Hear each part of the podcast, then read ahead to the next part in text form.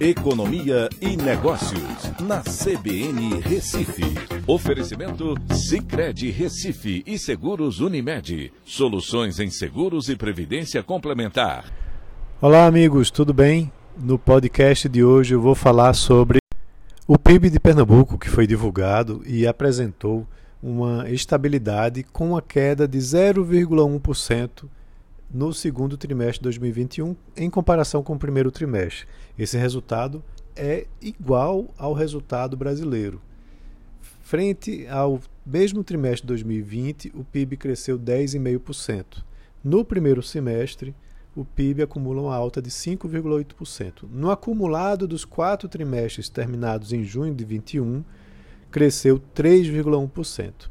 Diferente dos dados que foram apresentados né, pelo IBGE para o Brasil como um todo, o Condep Fidem somente apresenta os resultados pelo lado da oferta, né, deixando essa análise bastante resumida. Ou seja, consumo das famílias, investimentos, consumo do setor público, setor externo, é, não, não são apresentados esses dados.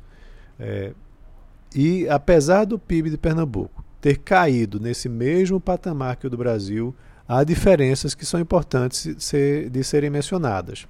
Na composição setorial, quando você vai olhar agropecuária, indústria, setor de serviços, a gente tem até perfis parecidos. No Brasil, você tem 6,8% para agropecuária, 20,4% para indústria, 72,8% para uh, o setor de serviços no Brasil. E aqui em Pernambuco, 4,2% para agropecuária, 20,3% para a indústria e 75,5% para o setor de serviços, ou seja, o setor de serviços é mais representativo. São perfis parecidos, mas as dinâmicas são diferentes.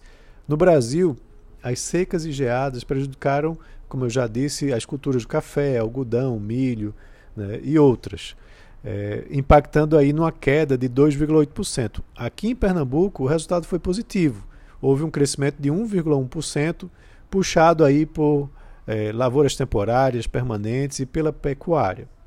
A indústria brasileira, por sua vez, teve uma queda de 0,2%, puxado por indústria de transformação. Né? E aqui em Pernambuco a gente teve um aumento de 2,1%, puxado fortemente pela indústria automotiva, ou seja, pela fábrica da Jeep, né, que teve um crescimento de 221%. E aí vem o setor mais importante, o setor de serviços, é, no Brasil, a gente teve uma retomada importante de 0,7% e aqui a gente teve uma queda de 0,2%. Esse resultado puxou todo o PIB pernambucano para baixo.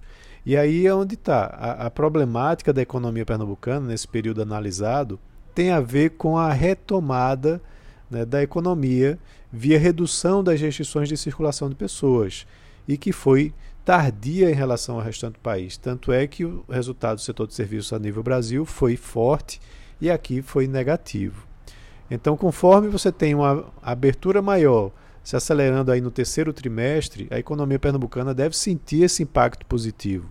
Né? Como eu disse, ele é bastante representativo, com 75% do PIB, e aí deve resultar em mais empregos e provavelmente maior arrecadação de tributos.